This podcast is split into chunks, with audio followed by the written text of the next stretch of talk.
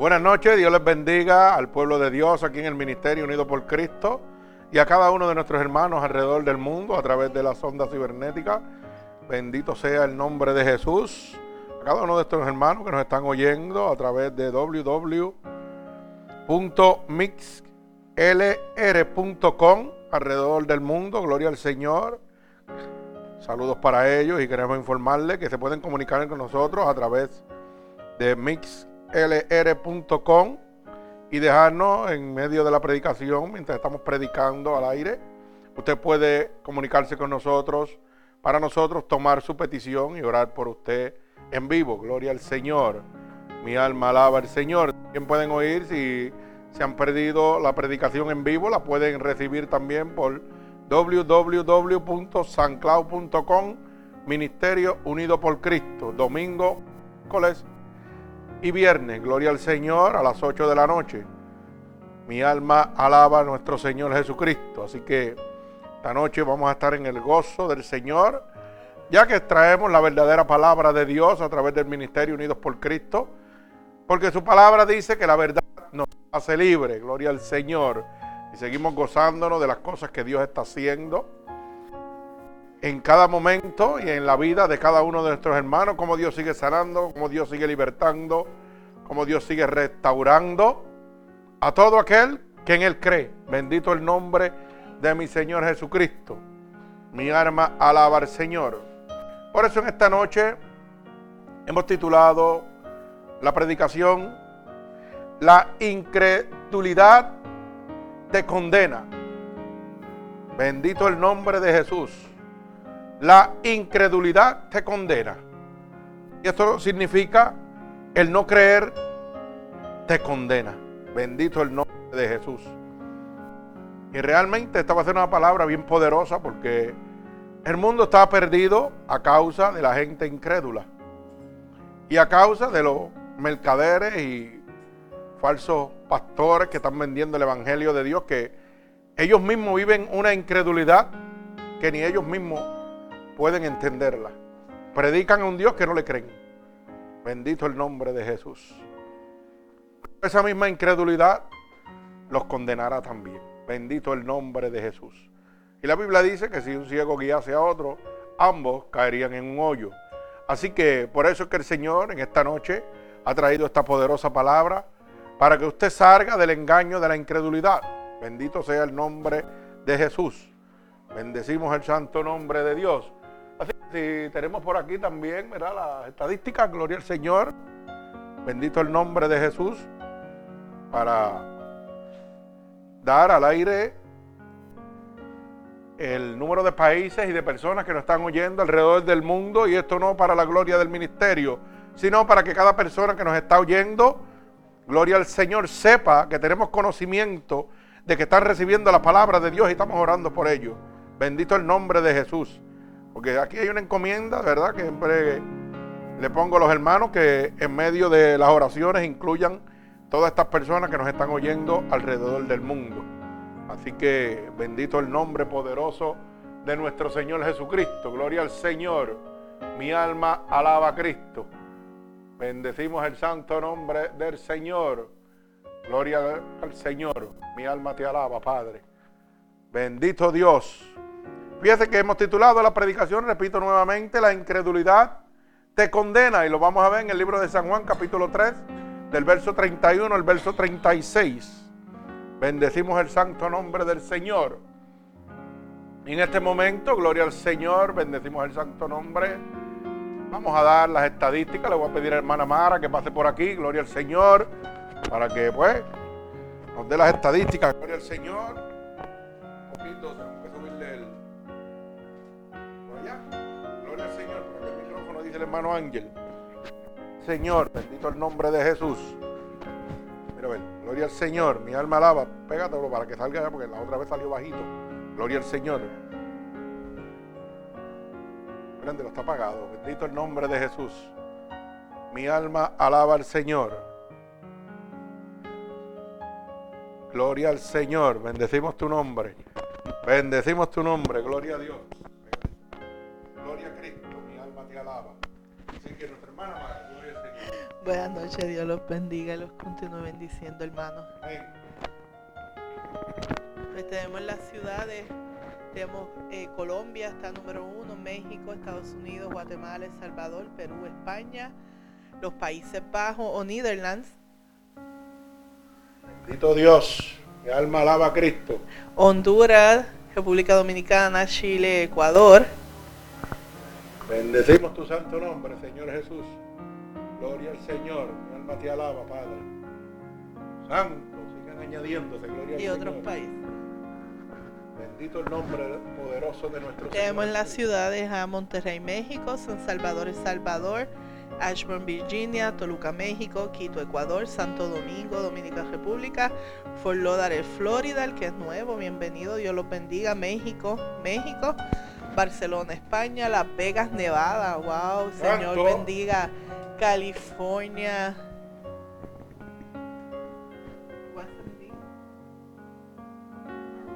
Maryland, California, disculpen hermanos, Lincoln, Nebraska, New York, New York, Los Ángeles, Chile, Tegucigalpa, Honduras, México, México, Guatemala City de Guatemala. Y Amsterdam de Netherlands. Y otras ciudades. Gloria al Señor. Un número de cuántas almas. Bendito el nombre de Jesús. Mi alma alaba al Señor.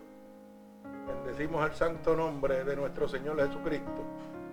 Toda la gloria y toda la honra es del Señor. Bendecimos Y estamos en 1858 almas que están siguiendo el ministerio. Alabado sea el Señor. Bendito Dios. Mi alma alaba a Cristo. Qué lindo. Hay poder. Hay poder en la verdadera palabra de Dios. Mi alma te alaba, Señor. 1858 almas en ocho meses para la gloria y honra de nuestro Señor Jesucristo. Porque esto solamente es posible por la unción del Santo de Israel, que es el que lleva este ministerio delante. Bendito sea el nombre de Jesús. No se mueve ni una hoja si no es por la voluntad del Señor. Así que aquí ninguno de los hermanos es grande ni el ministerio es grande. Aquí el grande es Jesucristo. La gloria sea del Señor. Me gozaba porque eh, en este día estuve mirando así en Facebook y vi una, una nueva cara. Estaba en, ¿verdad? En, en la página del ministerio y estaba eh, gozosa de la predicación anterior. Yo decía, wow, gloria al Señor, ¿verdad? Así que solamente Dios sabe las almas que está tocando. Y estas son almas que realmente le han creído a Dios, que no han caído en, el engaño de Satanás de la incredulidad, ¿verdad? Que eso es para que nadie crea en el Evangelio de Dios, pero gloria al Señor, que nuestro Señor Jesucristo ha levantado ministerios como este en diferentes partes del mundo. Y yo quiero hacerle la salvedad en este momento de que hay 1856 almas en este momento, pero hay muchas más almas que están retransmitiendo esta predicación que no salen en los números de nosotros. Pero tengo constancia de que hay gente que está recibiendo las predicaciones y las están llevando al aire en otros países. Así que el Señor los bendiga a ellos también. Que el Señor añada bendición a la vida de cada una de estas personas que no sabemos quiénes son, ¿verdad? Pero el Señor sí sabe y las está usando para que donde nosotros no podemos llegar, ellos lleguen. La palabra poderosa de Dios a través de este verdadero ministerio de nuestro Señor Jesucristo. Ya que la palabra dice que la verdad nos hace libres y sobre todo gratuitamente. Alaba alma mía Jehová. Así que vamos a ir a la palabra en el libro de San Juan, capítulo 3, verso 31 al verso 36. Pero voy a orar primeramente por esta poderosa palabra. Señor, con gratitud estamos delante de tu bella presencia, ya que tu palabra dice que donde hayan dos o más reunidos en tu santo nombre, ahí tú estarás, Padre. Y en este momento, Padre, te pedimos, Espíritu Santo de Dios, tú que eres el intercesor entre el hombre y Dios en este momento, Padre, te pedimos que tú envíes esta poderosa palabra como una lanza que atravese corazones y costados, Padre, pero sobre todo que rompa todo yugo y toda atadura que Satanás ha puesto sobre tu pueblo, Señor. Padre, que en este momento se pudre el yugo a causa de la unción de tu poderosa palabra, Padre. atraviesa estos corazones, Padre, de la incredulidad, llevando la verdad de tu palabra poderosa, Señor. Yo te pido, Espíritu Santo de Dios, que cuando esta palabra llegue a tu pueblo, Señor, transforme la vida de cada uno de estos oyentes, Señor. Como lo has hecho con cada uno de nosotros en este ministerio, Padre. Te lo pido en el nombre poderoso de tu Hijo amado Jesús y el pueblo de Cristo dice amén. Así que vamos a la poderosa palabra de nuestro Señor Jesucristo. Repito, el libro de San Juan, capítulo 3, del verso 31 al verso 36. Y hemos titulado la predicación, repito, La incredulidad te condena. Bendito el nombre de Jesús. Mi alma alaba al Señor. Leemos la palabra de Dios en el nombre del Padre, del Hijo y del Espíritu Santo. Y el pueblo de Cristo dice amén. Dice así la palabra de Dios. El que de arriba viene es sobre todo es el que de la tierra es terrenal y las cosas terrenales habla. El que viene del cielo es sobre todo. Y lo que vio y oyó, esto testifica. Y nadie recibe su testimonio. El que recibe su testimonio, este, este atestigua que Dios es veraz. Porque el que Dios envió, las palabras de Dios habla, pues Dios no da el Espíritu por medida. El Padre ama al Hijo y todas las cosas ha entregado en su mano. El que cree en el Hijo tiene vida eterna, pero el que rehúsa creer en el Hijo no verá la vida, sino que la ira de Dios estará sobre él. Santo, mi alma alaba al Señor. El Señor añada bendición a esta poderosa palabra. Bendito el santo nombre de Jesús. Parece, como dicen los hermanos, el último versículo estuvo un poco duro. No es que está duro, es que tiene que ser así porque si no usted no se salva. Esto es una palabra para los incrédulos. Porque hoy mismo Estamos viendo cómo el pueblo de Dios se pierde a causa de la incredulidad. ¿Por qué? Por estos mercaderes de la palabra que han cambiado y han deltiversado la palabra de Dios totalmente. Y yo me hago una pregunta. ¿Cómo es posible que esta gente estén predicando a un Dios que ellos mismos no le creen? Porque mire lo que dice la palabra de Dios. El que rehúsa creer en el Hijo no verá la vida, sino que la ira de Dios estará sobre él. Es una palabra poderosísima. Pero si usted se va al libro de Apocalipsis 22, habla bien claro y dice, ni le quites ni le añadas palabra alguna a la que os he dejado, porque las plagas de maldición de este libro caerán sobre ti y será quitado tu parte del libro de la vida. Oiga bien, ¿y cómo es posible que estemos predicando un evangelio anatema? Bendito el nombre de Jesús. ¿Cómo es posible que con una amonestación como esa que dejó el Señor, oiga, con solamente decirme que será quitado mi parte del libro de la vida, con solamente decirme, vamos a decir mucho menos, que las plagas de maldición de este libro caerán sobre mí, líbreme Dios pronunciar una palabra anatema, bendito el nombre de Jesús, las piernas me tiemblan. ¿Cómo es posible que estén predicando un evangelio diferente al que Dios ha dejado establecido? para que la gente siga incrédula. Bendito el nombre de Jesús. Mi alma alaba al Señor. Pero fíjese que el verso 31 nos habla que dice que el que viene de arriba es sobre todos. Y el que es de la tierra es terrenal. Y las cosas terrenales habla. Y el que viene del cielo es sobre todo. Oiga, el que todavía está viviendo en el mundo es terrenal. Y la Biblia dice que lo que va a hablar son cosas terrenales. Por eso es que hoy en día usted llega a las supuestas casas de Dios, oiga, y lo único que usted oye es todo lo humanamente, nada espiritual, todo es terrenal. Todo es prosperidad, comodidad, lujo, ganancia y beneficio. correcto, prosperidad, dinero. Todo el mundo, todo lo que en este mundo hace falta. Pero nada de lo que hace falta para llegar al cielo. Santo, mi alma alaba al Señor. Por eso que la gente cuando usted le habla la verdadera palabra de Dios son incrédulos. Por eso esta predicación se titula La incredulidad te condena. Usted sabe que la palabra de Dios habla claro que los incrédulos no heredarán el reino de Dios. Bendito el nombre de Jesús. Eso lo vamos a ver ahorita en el libro de Apocalipsis.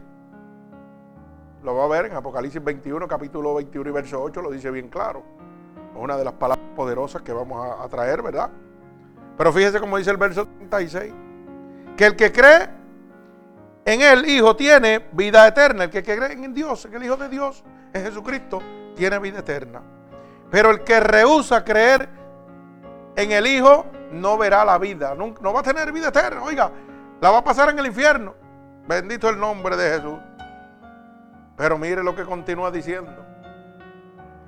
Sino que verá la ira de Dios sobre él. Y siempre presentamos un Dios de amor.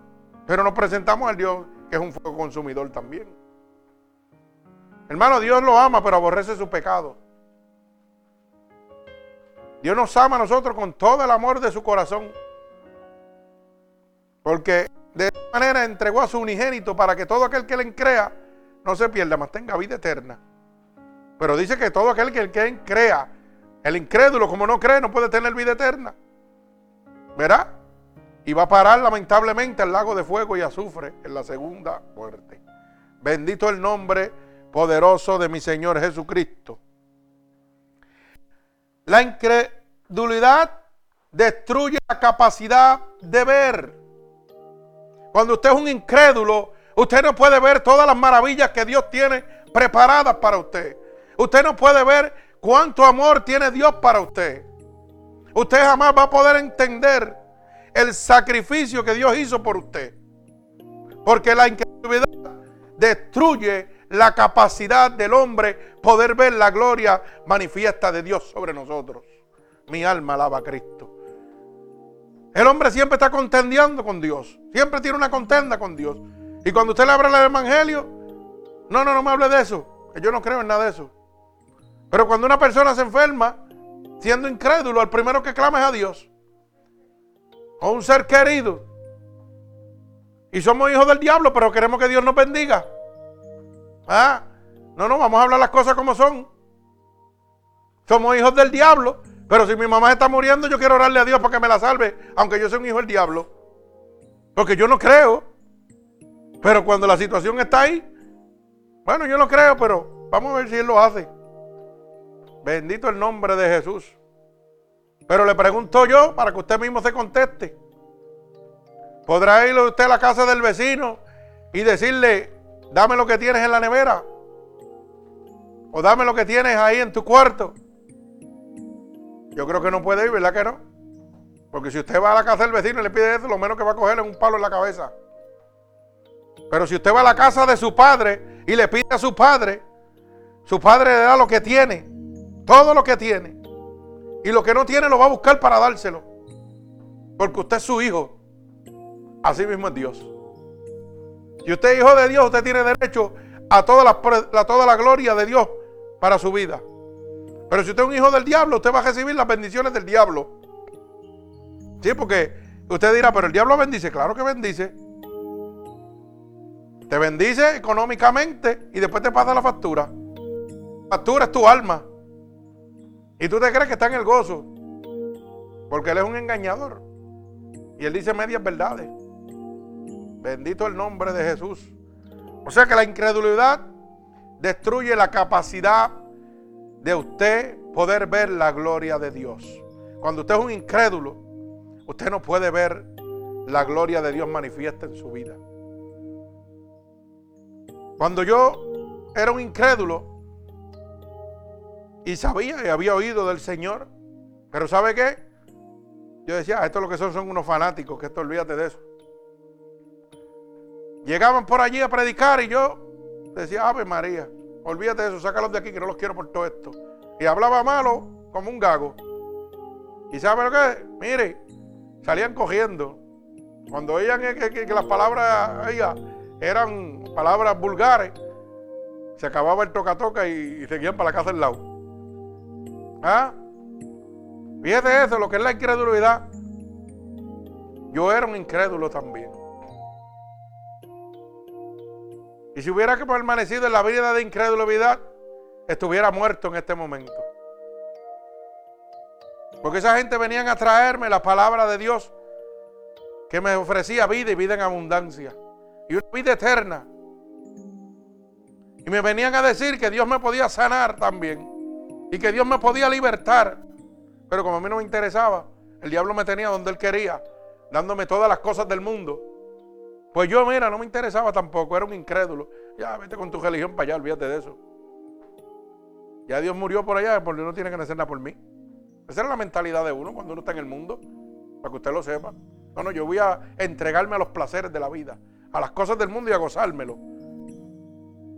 Y Dios me estaba tocando y me estaba llamando. Y yo despreciándolo por incrédulo. Esa incredulidad me podía haber costado terminar en el lago de fuego y azufre. Y a pesar de mi vida pecaminosa, el Señor Jesucristo le plació venir a arrebatarme. Mire eso. Algo había visto Cristo en mí, en mi corazón, en mi persona, en mi actitud.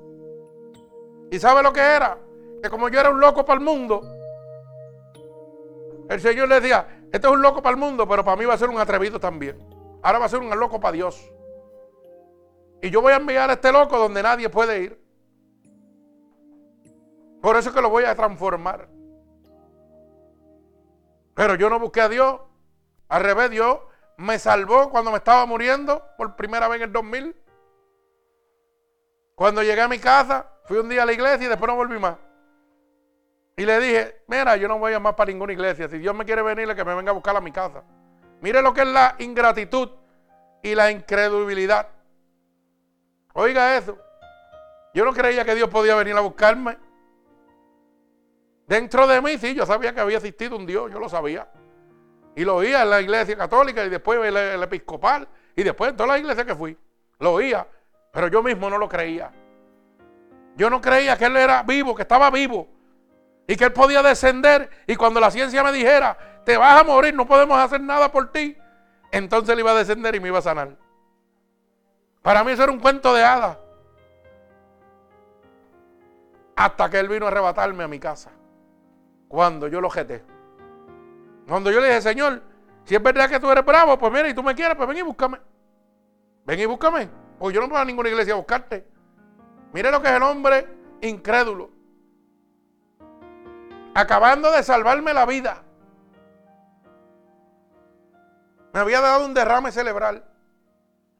Para que usted lo sepa. Me dio una bacteria que se llama estapilococcus aureus que te mata en cuestiones de nada. Me dio septicemia. Oiga bien, mi alma alaba a Cristo. Me dio una embolia pulmonar. Mi alma alaba a Cristo. Cualquiera de esas cosas me mataba en el momento. Bendito el nombre de Jesús. Y yo no le servía a Dios. Yo le servía al diablo. Para que usted lo sepa.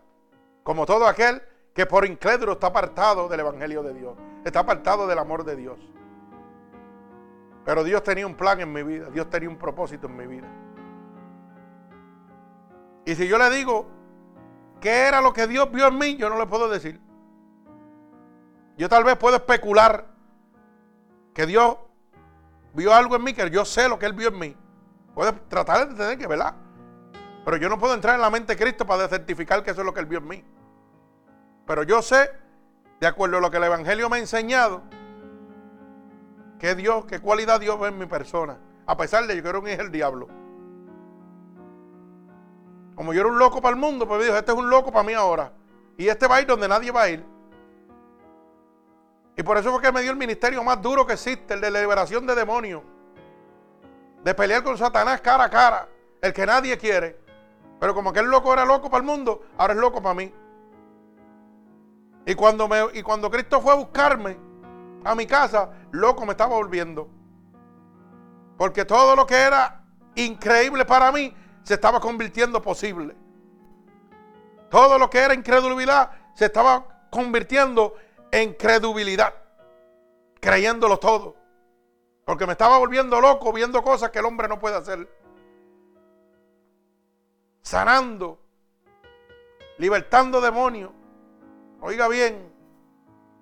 Levantando, resucitando niños muertos en los vientres. Con solamente orar y imponer las manos. Dígame usted si usted no se vuelve loco.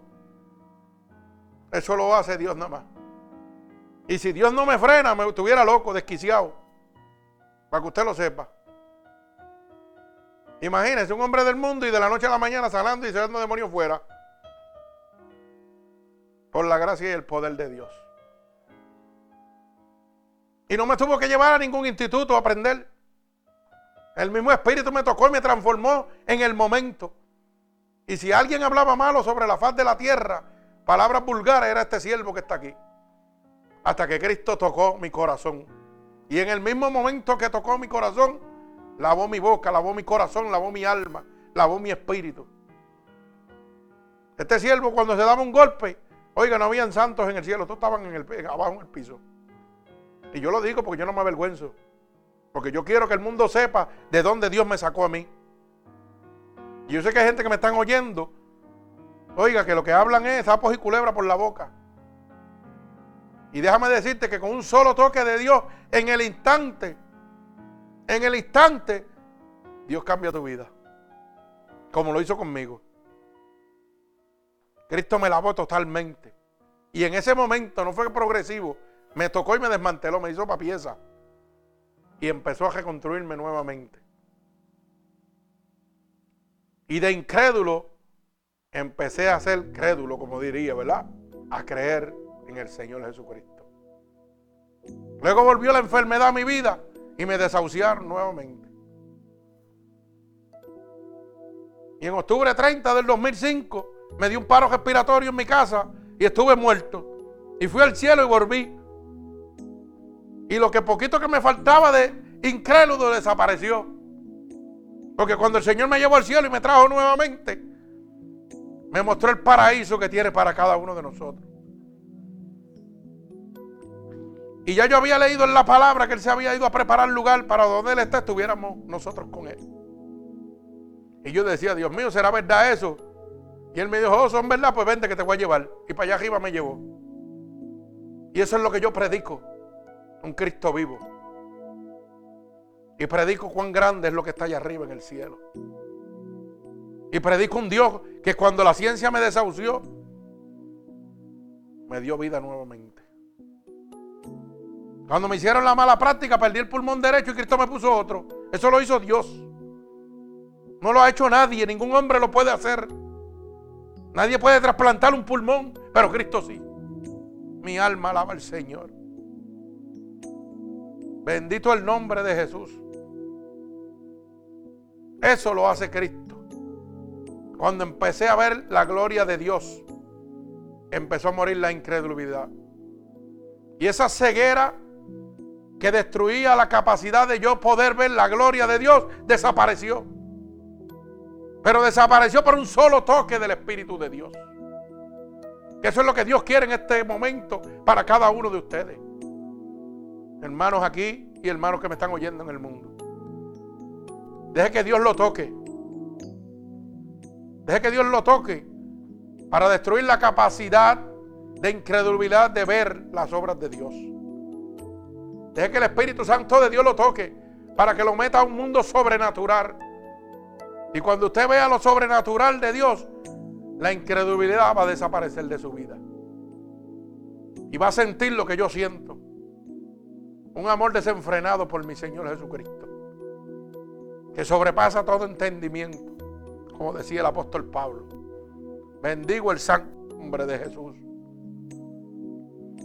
Mire cómo dice el verso 36, y lo repito. El que cree en el Hijo tiene vida eterna. Pero el que rehúsa creer en el Hijo no verá la vida, sino que la ira de Dios sobre él. la incredulidad entra en tu corazón, entra en tu mente y no te deja ver la ira de Dios caer sobre ti. Porque usted le pregunta a la gente y todo el que está en la calle te dice, Dios es amor y Dios me va a perdonar siempre. Pero hoy Dios te está diciendo que si rehusas, quieres ser incrédulo, vas a ver la ira de Dios sobre ti. Así que el que tenga oído que oiga lo que el Espíritu dice. Bendito sea el nombre de Jesús. La incredulidad perturba el alma. Cuando yo soy incrédulo, hermano, mi alma está perturbado en todo momento. ¿Usted sabe por qué? Porque cuando yo soy un incrédulo, no le estoy dando la oportunidad al Espíritu Santo de Dios que tome el control de mi vida. Y el libro de Efesios capítulo 6, verso 10 dice bien claro que el único, oiga bien, el único que puede pelear con el enemigo de las almas es Satanás. Es, el Señor que puede pelear con Satanás. Oiga bien, dice vestidos de toda la armadura de Dios para poder que resistir los dardos del maligno. Y el maligno, Satanás, vino a que matar, hurtar y destruir. Y si usted no tiene la cobertura de Dios, el maligno toma el control de su vida. Oiga, y usted va a tener un perpetuo dolor en su vida. Su alma va a estar en, en constante aflicción, en constante sufrimiento, en constante agonía. Porque usted no tiene un escudo para que el diablo no lo toque. Pero como usted es un incrédulo, no cree en Dios, pues el diablo va a hacer lo que quiere. Y ese es el trabajo del diablo. Mostrarle al mundo que Dios no existe. Pero el trabajo de los siervos de Dios es mostrarle al mundo que Dios es real.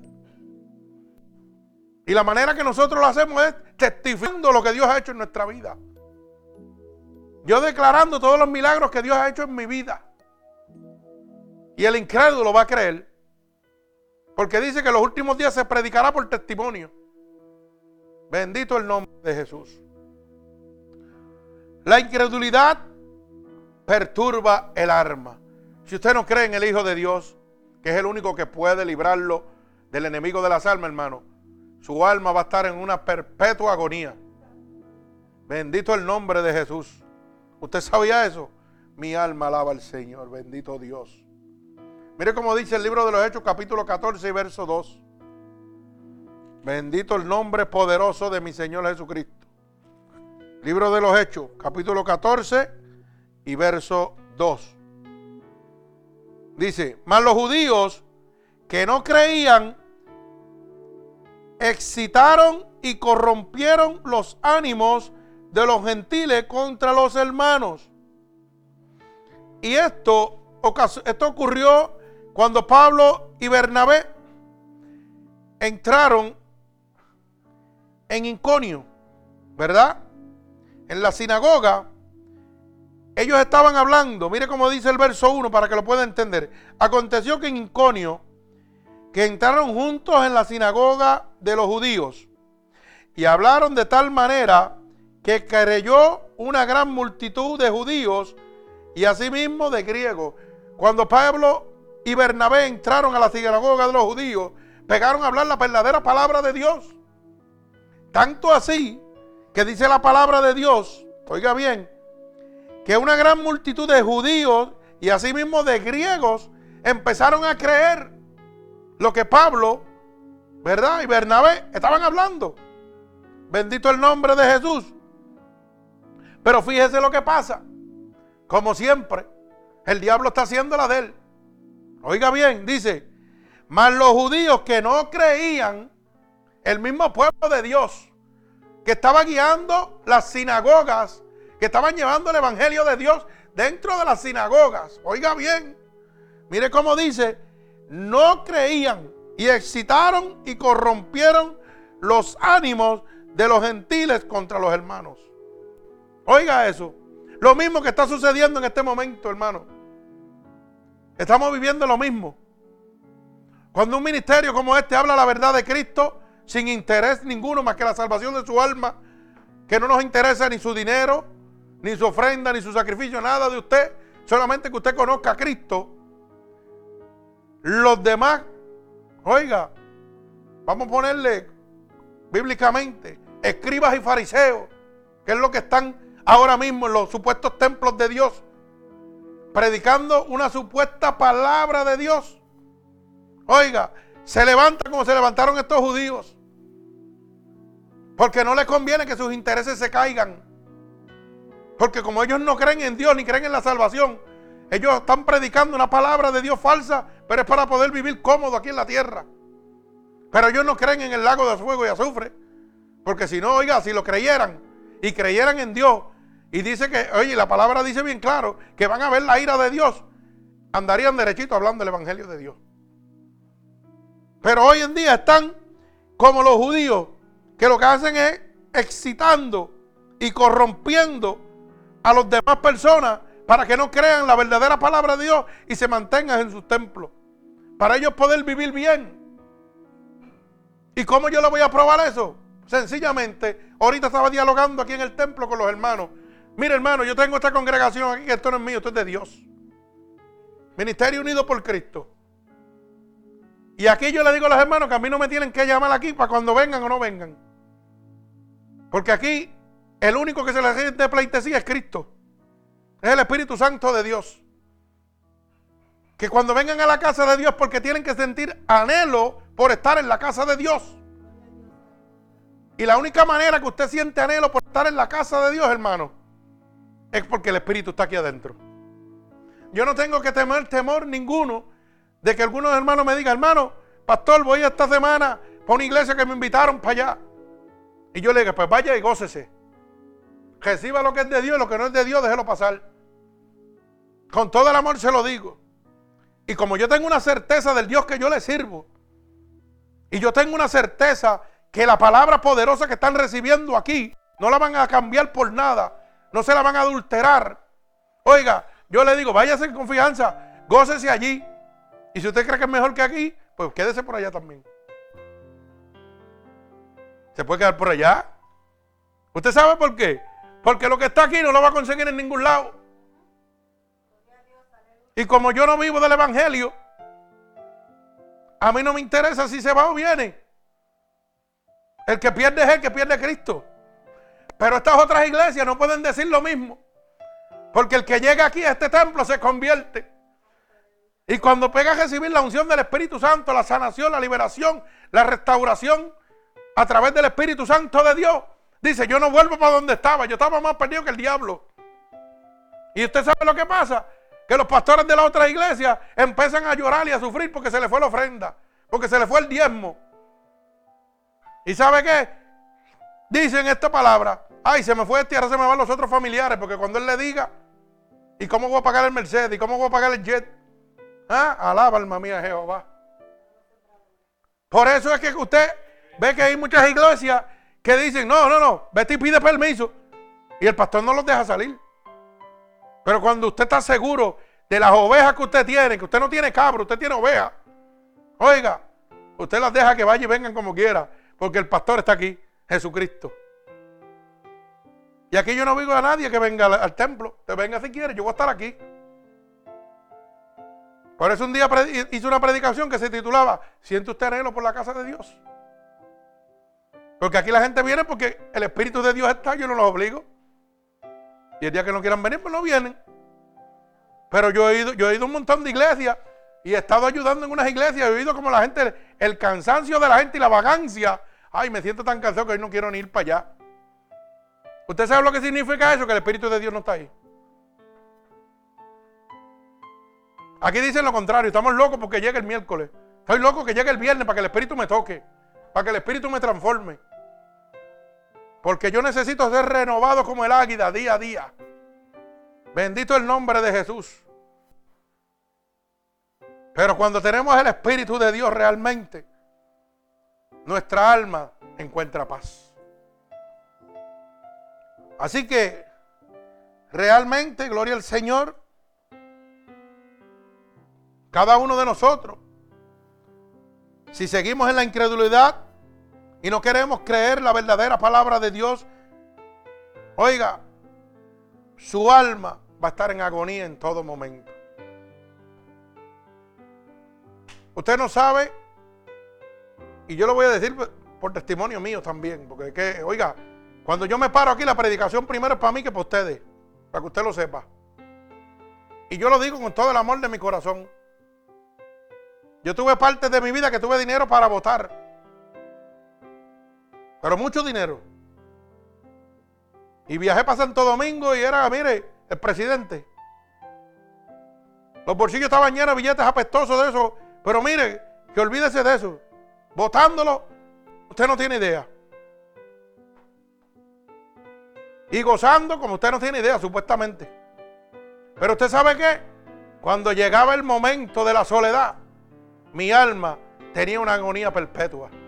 Con todo, oiga, deseaba que amaneciera el otro día para irme a janguear y hacer algo, porque no podía estar par de minutos en una esquina solo, a pesar de todas las cosas que el mundo me estaba dando, mi alma sentía agonía. Yo sentí un vacío dentro de mí. Y hoy yo entiendo Dios me permitió tener tanto dinero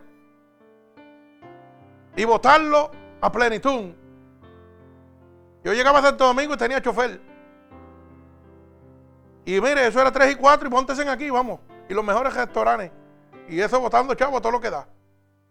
Y dándome vida, usted no se imagina. Como en la televisión, como hacen los mafiosos en la televisión. Así mismito. Pero ¿sabe qué? Cuando llegaba el momento de estar en mi cuarto solo, mi alma sentía un perpetuo dolor. Sentía un vacío que ningún placer me podía dar. Yo podía tener las mejores mujeres del mundo. Tan pronto se iban, llegaba el, dolor a mi alma. Podía comer la mejor comida del mundo. Tan pronto me satisfacía de comida, volvía otra vez el dolor a mi alma. Porque esa alma, el único que puede saciar ese dolor se llama Cristo. Usted puede llenarlo con todo lo que usted quiera. Y le voy a hacer un ejemplo para que lo pueda entender más. Nosotros tenemos un corazón y este corazón es como un rompecabezas.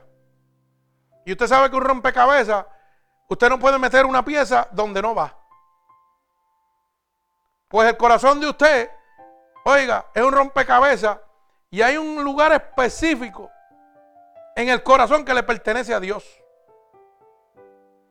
Y usted cuando está apartado de Dios y no quiere creer en Dios, empieza a buscar los placeres y las cosas que el mundo puede dar. Y son piezas que usted está tratando de meter ahí para calmar el dolor de su alma.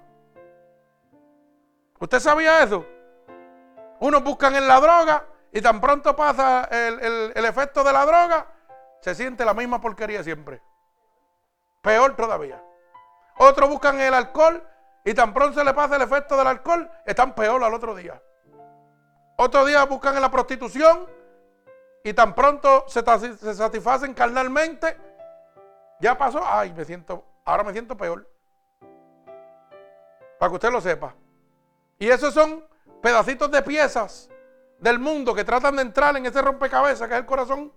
Oiga, pero no pueden llenar el espacio de Dios. Esa pieza no puede entrar ahí. Por más que usted siga tratando de llenar las cosas. Oiga, ese corazón de las cosas del mundo para tener paz, tranquilidad, gozo, pasedumbre, templanza, no lo va a tener nunca. Usted puede tener toda la riqueza del mundo, pero si no tiene a Cristo está perdido. Por eso cuando el, joven rico fue donde el Señor, Señor, ¿qué tengo que hacer? Oiga como le dijo, para ser salvo. Y el Señor le dijo, guarda mis mandamientos. Y él le dijo, todos tus mandamientos los he guardado. ¿Qué más tengo que hacer? Ese joven tenía riqueza y quería ser salvo. Y el Señor le dijo lo más sencillo. Oiga bien, vende todo lo que tiene y dáselo a los pobres. Alaba alma mía Jehová. Oiga bien, vende todo lo que tiene y dáselo a los pobres y ve en pos de mí. Sígueme. Yo te voy a dar la, la riqueza. Aleluya, yo te voy a dar el gozo. Dice la palabra que se entristeció. Bajó su cabeza y se fue. ¿Por qué? Porque su riqueza estaba en lo que tenía. No creía en, el Señor. No creía tanto en el Señor. Así hay miles de personas en el mundo hoy que piensan que lo que tienen aquí, oiga, eso es lo que tienen con riqueza. Pero la Biblia dice que donde esté tu riqueza, ahí estará tu corazón. Si tu corazón está en las cosas de aquí, te perdiste. ¿Ok? Y dice más. Dice que la riqueza del hombre y la gloria del hombre es como la flor sobre la hierba. La hierba se seca y la flor se cae. Alaba, alma mía, Jehová. Así que, si usted quiere seguir siendo un incrédulo, su alma va a seguir en una perpetua agonía. Bendito el nombre de Jesús. El único que puede saciar esa agonía se llama Jesucristo. Bendito el nombre de Jesús, es el camino, la verdad y la vida. Bendito el nombre de Jesús. La incredulidad endurece la sensibilidad. Bendito el nombre de Jesús. Mire cómo dice el libro de los Hechos, capítulo 19 y verso 9. Repito, libro de los Hechos, capítulo 19 y verso 9. Gloria al Señor. Mi alma te alaba.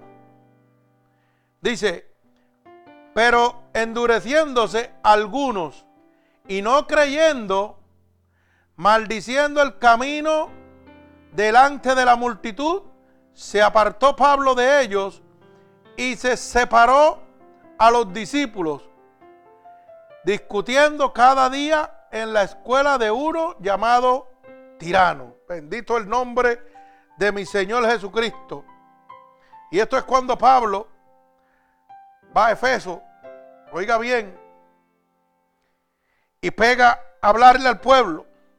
Por eso dice que cuando Pablo entró en la sinagoga, en el, pueblo de Efeso, ¿verdad? Habló con denuedo por espacio de tres horas. Estuvo Pablo hablando en el templo, en la sinagoga, lo que hoy usted llama iglesia. Sinagoga, oiga bien la palabra de Dios. No se llaman iglesias, se llaman sinagogas. Iglesias somos nosotros, la novia de Cristo. Bendito Dios. Dice que Pablo habló con denuedo por tres meses. Estuvo hablándoles a ellos y tratando de persuadirlos acerca del reino de Dios. Eso es lo que hacía Pablo, llevando la verdadera palabra de Dios. Y mire cómo dice ellos, pero endurecieron algunos y no creyeron. O sea, no creyeron en el Evangelio de Dios. El pueblo de Efesios no creyó, a pesar de que Pablo estuvo tres meses hablándole del reino de Dios. De lo que nosotros le estamos presentando en este momento, hermano. Y se está repitiendo lo mismo. Estamos hablando la palabra de Dios y el pueblo no quiere creer. Están endureciendo, ¿verdad? La sensibilidad de su corazón la están endureciendo y no permiten que el amor de Cristo entre. Por eso dice el verso 9, pero endureciéndose algunos y no creyendo, no creyeron en el Evangelio, maldicieron el camino delante de la multitud. Y mire lo que hizo Pablo. Se apartó Pablo de ellos y separó a los discípulos. Como no querían creer, oye, Dios no contendará con el hombre para siempre. Dios te va a hablar una y dos veces, pero va a haber el momento donde va a decir, ah, tú no quieres, tú quieres contender, hasta aquí llegaste y te perdiste. Y eso mismo hizo Pablo en Efeso. Le habló tres meses y el Señor le dijo, ok, se acabó, vete. Esta gente endurecieron su corazón. Esta gente, la sensibilidad de su corazón se convirtió en piedra. ¿Por qué? Porque no le interesaba el Evangelio de Dios, no le interesaba la salvación. Lo mismo que está sucediendo ahora. Hoy a la gente no le interesa la salvación de Dios porque las iglesias están hablando de riqueza y prosperidad, de apostasía, de cosas materiales. Pero nadie está hablando de salvación y pecado, de arrepentimiento. Usted le pregunta al 90% de la gente que están en la iglesia, en estas mega, ¿verdad? Mega empresas, en estos clubes sociales que existen, que llaman iglesia, que los pastores tienen aviones, ¿ah? tienen cajos brindados, tienen guardaespaldas con armas. Óigame, y usted dirá, ¿cómo es eso? Pues mire, sí, para que usted lo sepa. Y yo soy testigo porque Dios me puso delante del presidente, oiga bien lo que le voy a decir, de los G12, César Castellano. La iglesia que está por ahí, mire, metiéndole las cabras cojal a todo el mundo, como decimos en Puerto Rico. Y ese hombre fue Tillo, Puerto Rico, para que usted lo sepa. Y andaba con dos guardaespaldas armados. Un hombre de Dios andando con guardaespaldas armados. Oiga eso. Y estaba administrando y los guardaespaldas, oiga, administrándole a la gente, supuestamente. Y los guardaespaldas al lado de él con las armas. Pasando por el medio de toda la gente y poniéndole las manos por él y que por la gente. Y aquello era un demonio. Aquel hombre no oraba por la gente, los empujaba. Y yo me acuerdo que el Señor lo puso en fuerza cuando llegó donde mí. Y yo tenía un hermano, me acuerdo ahora como gemelo, oiga, que estaba abajo y estaba sentadito al lado mío. Y nos fuimos para allá. Y cuando fuimos para allá para que lo orara por nosotros, cuando Gemelo vio que, ah, y hermano bebé también andaba. Cuando Gemelo vio que aquel hombre venía como una bestia, como un animal, y cogía a la gente, los empujaba y los tiraba y se daban contra el piso. Cuando él vio que venía dentro de él, se tiró para atrás. Sin que lo tocaran ni que llegaran donde él. Él dijo, no, yo me voy a tirar para atrás. Y para atrás fue que le metió una palma de coco de embuste que había allí. Y allí se quedó chocado. Oiga bien. Y nosotros nos reímos y nos gozamos. Pero yo viví eso. Yo lo viví. Oiga bien. Cuando ese hombre llegó donde mí, me puso la mano encima y el Señor lo puso en vergüenza. No podía. Porque el que habitaba en mí era más poderoso que él. Y pegó a empujarme para abajo. Y el Señor me empujaba para arriba. Y volvió a empujarme con todo el enojo. De, oiga, así empujándome hacia abajo. Y el Señor me hacía así, uh, para arriba otra vez. Por tres ocasiones. Y todo el mundo lo estaba mirando en el coliseo. Que era un falsante. Que era un mercader de la palabra. No me pudo tumbar. Él me empujaba con todo el aire, con todo el coraje que tenía. Y el Señor me mantenía de pie. Cuando se dio cuenta que el pueblo lo estaba mirando, cogió y se desapareció de todo aquello. Mi esposo estaba ahí, bebé estaba ahí. Bebé fue otra que cuando lo vio se tiró. Yo me acuerdo y ese lo goza cada vez que nos lo contamos. ¿Te acuerdas, Cano? Cuando ese demonio venía, muchacho, y dice, este no me va a tumbar, yo me voy a tirar, me voy a acostar aquí antes que me tire. Oiga eso. Y esa, esa es la supuesta iglesia esa G12 que tiene millones de seguidores, para que usted lo sepa.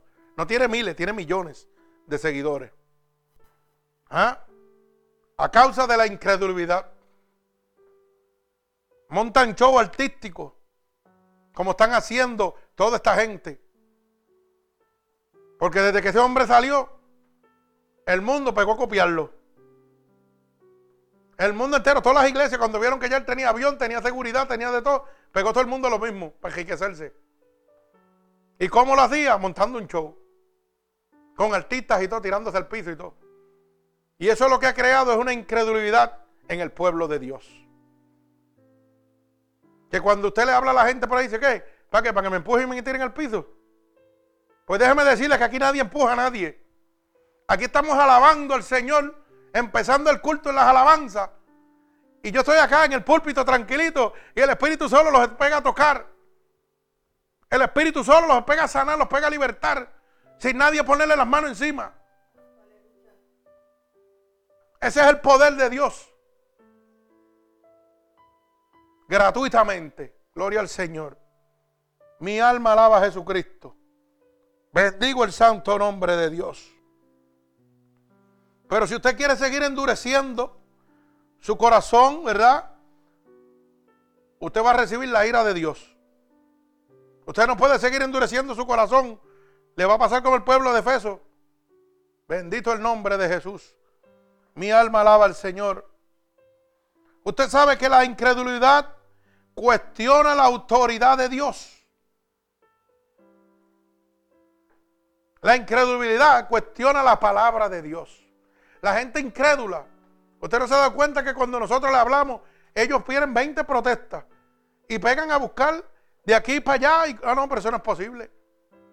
Claro, porque lo que es posible para el hombre, oiga, ahí es donde Dios empieza. Cuando el hombre llega a la parte posible que dejó, hasta aquí llegue, y voy a empezar lo imposible, ahí es donde empieza Dios. Y entonces el hombre pega a cuestionar a Dios y a la palabra de Dios porque dice que no es posible lo que Dios está haciendo. Eso es imposible. Ah, eso era Dios cuando estaba en carne y hueso, sí. Yo creo tal vez en eso. Pero ya Cristo no está aquí. No, Cristo no está en la iglesia de embuste que tú estás. Cristo no está en el club social que tú estás visitando.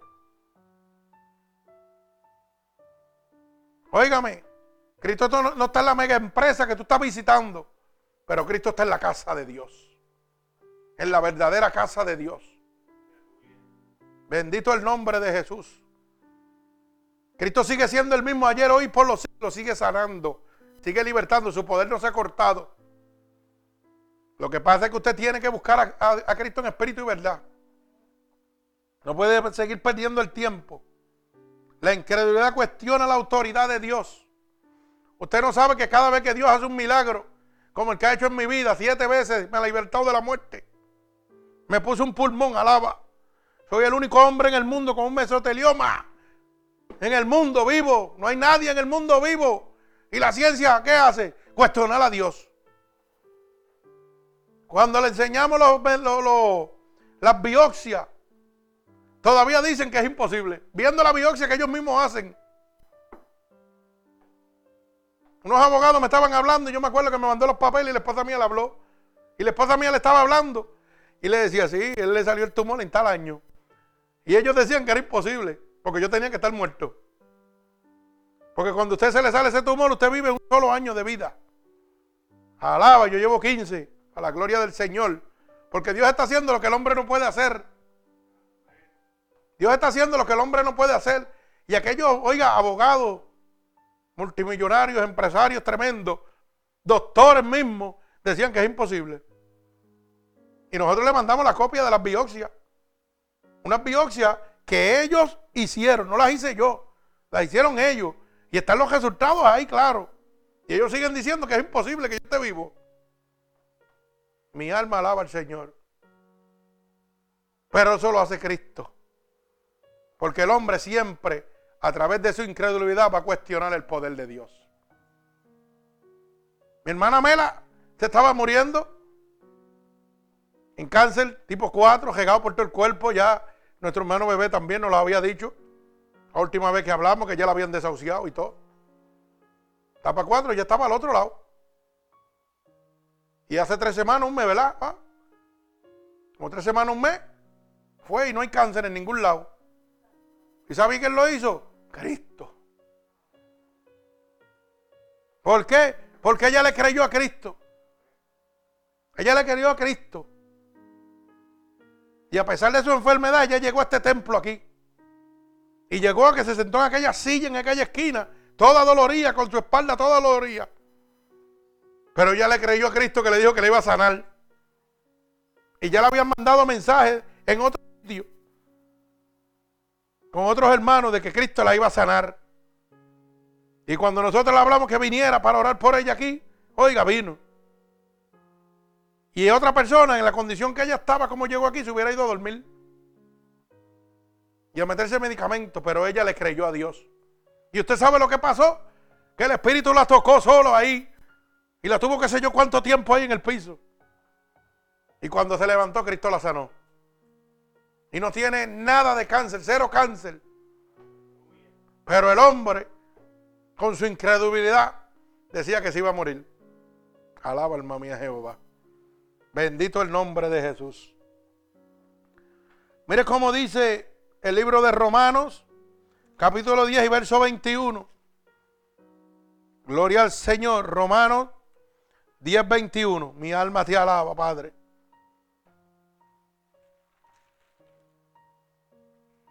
Bendigo tu santo nombre. Dice así la palabra de Dios, Romanos capítulo 10, verso 21. Pero acerca de Israel dice, todo el día extendí mis manos a un pueblo reverde y contradictor. Ay, santo. Oiga eso como dice la palabra de Dios. Pero acerca de Israel dice, que todo el día extendió sus manos a un pueblo rebelde y contradictor. Un pueblo que vio el poder de Dios. Cómo Dios los libró de las manos de Faraón. Y cuando se veían vencidos, que estaban en una emboscada, el Señor abrió el mar y los salvó nuevamente. Oiga, vieron el poder de Dios. En cada momento Dios tenía su mano extendida sobre su pueblo. Y el pueblo seguía rebelde. Porque una vez pasaron al otro lado. Entonces, oiga, tenían hambre. Y pegaron a cuestionar a Dios. Y tú nos has traído aquí para, para morirnos de hambre.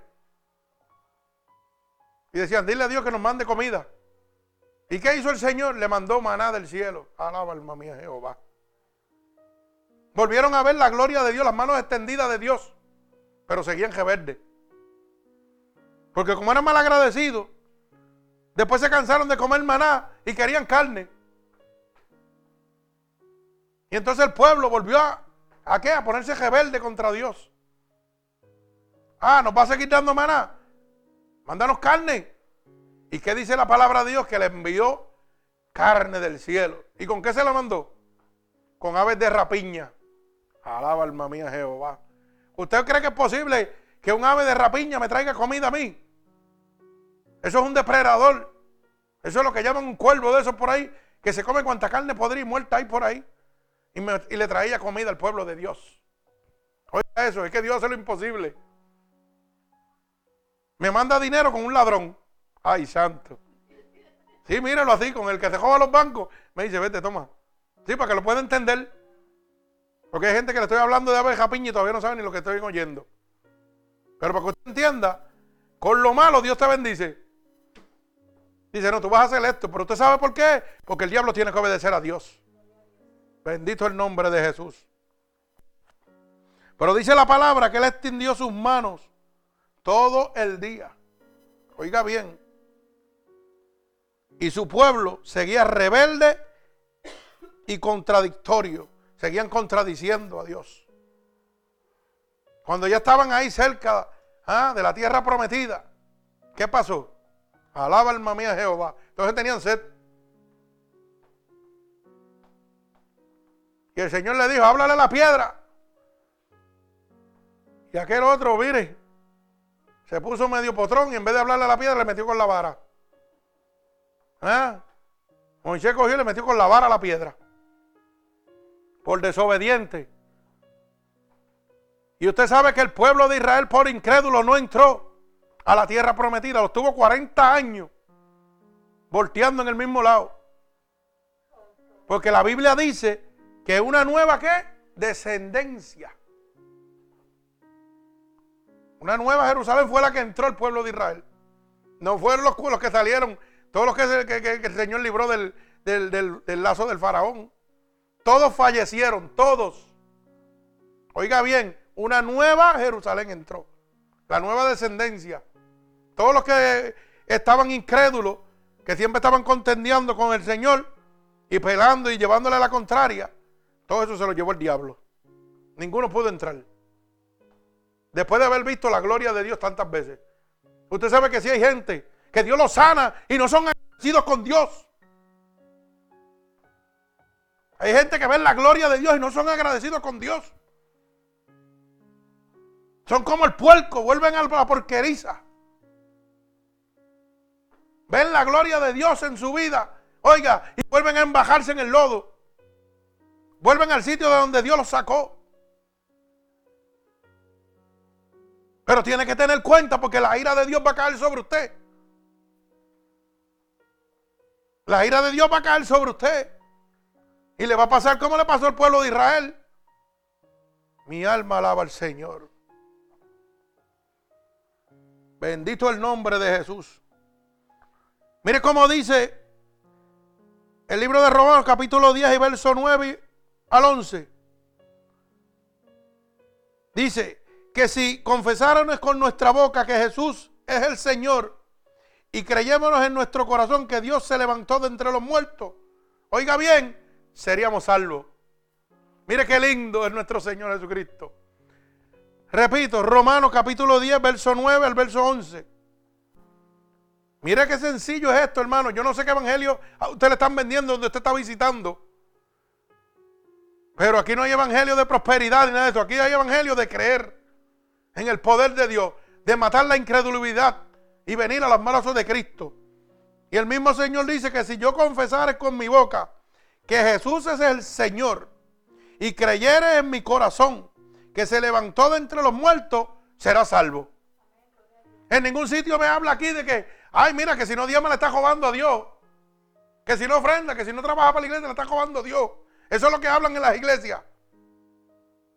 Oiga, ¿qué joderle a Dios? Hable de lo que Dios quiere que usted sepa. Que crea en el sacrificio de Jesucristo en la cruz del Calvario. Para que sea salvo, para que sea sano, para que sea libertado. La mujer del flujo de sangre fue a donde Cristo y no para sanarla. Oiga, fue a donde, donde Jesucristo para que la salvara. Dice la palabra que ella fue, Dios, voy a donde Él porque si me toca voy a ser salva. Y Dios le dio dos bendiciones, la salvó y la sanó. Alaba alma mía Jehová, porque así es Dios. Da hasta donde sobreabunda. Esa es la sobreabundancia de Dios. No la sobreabundancia que están hablando por ahí. De que Dios te va a dar dinero de más. Que siembra 100 por uno para que tú veas cómo Dios te va a dar hasta donde sobreabunda. No, la sobreabundancia de Dios es el amor, es la gloria, es el poder de Cristo sobre tu vida. Mi alma alaba al Señor. Mire cómo dice el verso 10. Porque con el corazón se cree para justicia, pero con la boca se confiesa para la salvación.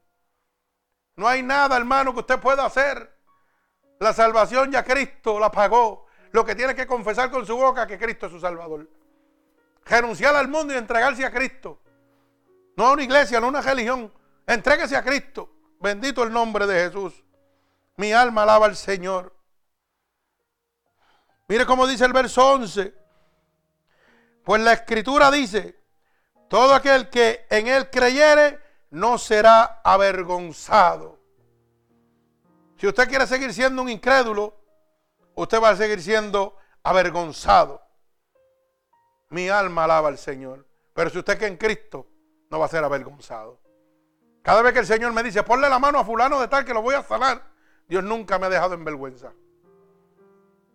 Cuando el Señor me habla aquí, que en medio de la predicación me dice, hermana, pase aquí, que Dios me dice que la quiere sanar. Dios lo hace. Y no lo digo yo, lo dicen los testimonios de los que se sanan. Hermana, pase por aquí que Dios va a bregar con usted. Hay una cosita que tiene que arreglar. Y esas cositas son demonios. Y esos demonios salen cogiendo. ¿Por qué? Porque mi Dios no me deja en vergüenza. Yo estoy con el vencedor, no con el vencido. Vencido está Satanás, que tiene los días cortados. Bendito el nombre de Jesús. Mi alma alaba al Señor. Vive Jesucristo. La incredulidad hace que los pies resbalen. Gloria al Señor. Mi alma alaba a Cristo. Cuando usted está inseguro, sus pies van a resbalar. Cuando usted está siguiendo un evangelio falso, que lo que le está mostrando es, mire, Basofia, para que usted lo pueda entender, porque aquí hablamos como tenemos que hablar. Yo no vengo del cielo, yo estoy en la tierra. Y yo hablo con donde Dios me sacó. Y yo sé que la gente que me está oyendo está entendiendo más claro que si yo le hablara con mucha teología o mucha homilética. Porque así es que Dios quiere que yo le hable, claro. ¿Ah? Bendito el nombre de Jesús. Óigame, bendito sea su santo nombre.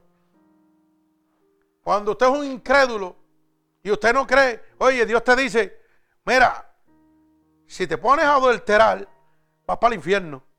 Y tú estás en la incredulidad, ¿qué es lo que vas a pasar? Vas a coger tanto balón que te va a llenar de cocotazos. Hay dos maneras que Dios te quiere traer a ti. Siempre te quiere traer a la buena, pero nadie quiere llegar a Cristo a la buena. Todo el mundo llega a cocotazo. Porque el diablo te pinta las cosas diferentes. Pero oye, está establecido la manera de entrar al reino de Dios. Ni el ministerio unido por Cristo, ni el mejor pastor, ni el papa, ni nadie te puede llevar a Cristo. Solamente aceptando a Cristo como tu único salvador. Ese es el único. El Espíritu Santo de Dios es el único que te puede dar la entrada al reino de Dios. Así que yo no le estoy predicando porque usted se congregue aquí. Le estoy predicando porque usted se salve. Para que usted salga del lago cenagoso como estaba yo y venga a la luz, a la luz admirable que es Cristo. Para que el día que llegue una enfermedad incurable a su vida, usted esté como una ovejita de la manada, contenta. Mientras que las personas del mundo le llega una enfermedad incurable y están que se mueren y se comen y todo. Y oye, y todo hecho una porquería. Pero los que estamos en Cristo, dice que morir en Cristo es vivir. Por eso cuando llega una enfermedad incurable estamos en el gozo. Porque lo que estoy es listo para irme con papá. Pero papá me dice, no, todavía hay mucho trabajo que hacer, quédate allá abajo. Y seguimos viendo la gloria de Dios. Mi alma alaba al Señor. Por eso que nos gozamos, gloria a Cristo. La incredulidad hace que los pies resbalen. Mire cómo dice Primera de Pedro capítulo 2 y verso 3. Primera de Pedro capítulo 2 y verso 3. Mi alma alaba al Señor. Dice, si es que habéis gustado la benignidad del Señor, mi alma te alaba. Cuando Cristo te habla, Dios quiere que tú te salves. Es por su benignidad, es por su misericordia. Pero si tú la recibes, por eso dice, si crees en el Señor Jesús y declaras con tu boca que es tu salvador, vas a ser salvo. Tienes que creer. Si tú aceptas esa benignidad, mire como, dice el verso 1 para que lo pueda entender. Primera de Pedro, capítulo 2, verso 1 al 3. Desechando pues toda la malicia, todo engaño, hipocresía, envidia y todas las distracciones. Desead como los niños recién nacidos leche espiritual, no adulterada. Palabra de Dios fiel y verdadera, no adulterada como la están dando por ahí mi alma el Señor, mi alma te bendice, Padre. Para que por ella crezcáis, ¿para qué? Para la salvación. Bendito el nombre de Jesús. Si es que habéis gustado la benignidad del Señor, Dios te da la palabra fiel y verdadera que la estás recibiendo en este momento. Si es que te gusta y quieres salvarte, Ahí está, no hay palabra adulterada. Aquí es blanco y negro. Como está, para que te salve. Pero si te sigue gustando, mejor la palabra adulterada que te venden por ahí, que te dicen dos cositas de Dios y después te la cambian. Y tú dices, ay, que me siento tan bien en esta iglesia. Yo sé que dicen unas cosas que no son de Dios, pero me siento bien. Y yo, oiga, yo estoy cansado de oír mucha gente así. No, es que hay tantos buenos hermanos ahí. yo, pero ven acá, este, tu caminar me muestra que, que tu pastor no está haciendo la obra de Dios. Porque, hermano, si usted está visitando una congregación y usted es adúltero, y yo sé que el diablo te va, te va a llevar, mi trabajo como siervo de Dios es hablarte y molestarte. Y decirte, hey, tienes que resolver tu problema. No es dejarte ahí sentado todo el tiempo que vengas a la iglesia y te sientes, me dejes la ofrenda y olvídate de eso, después Dios brega contigo.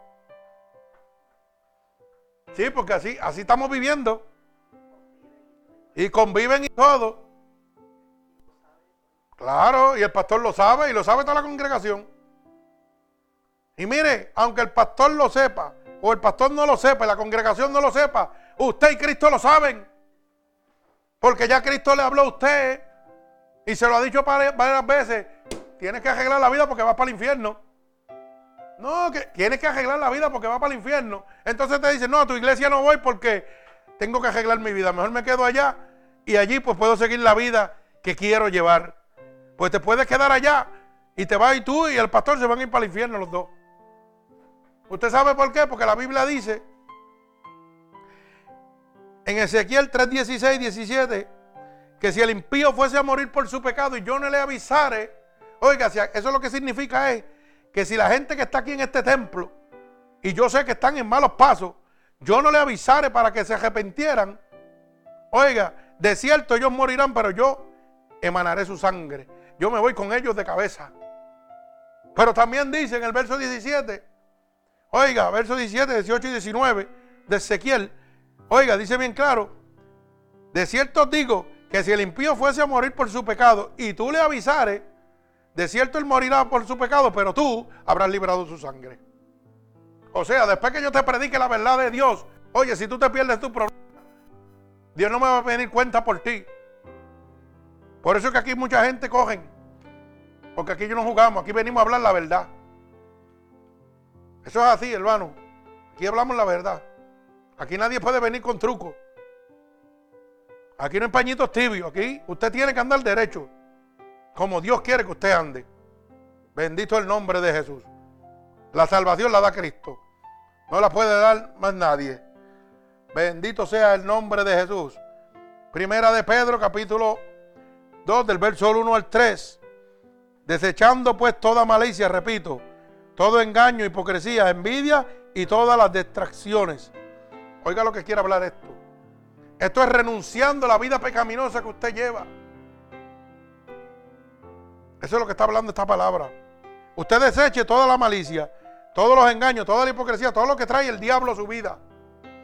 Deséchelo.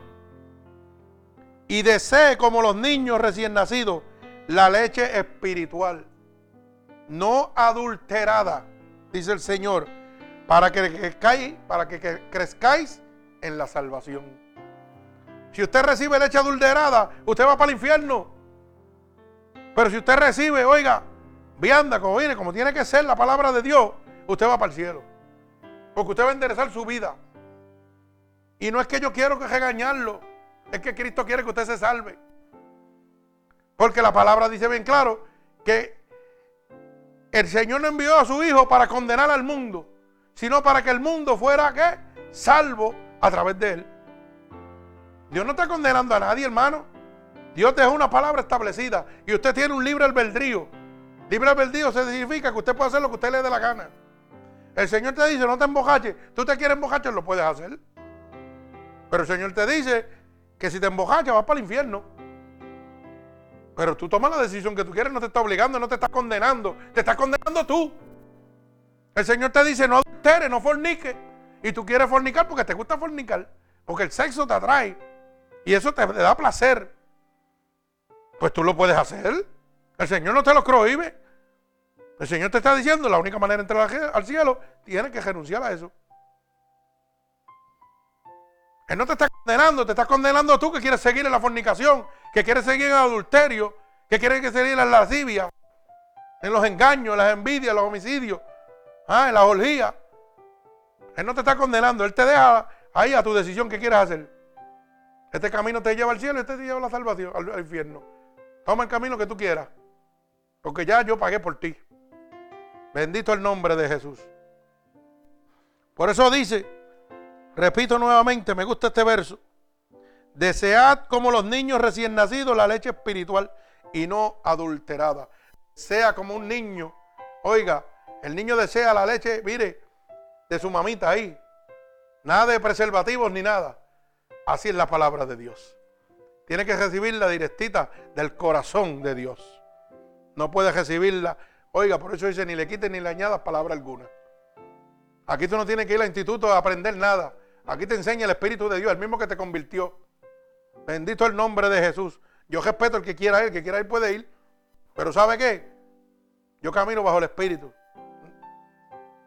Porque este evangelio que yo predico ni lo aprendí, ni lo recibí por hombre alguno, sino por revelación del Espíritu Santo de Dios.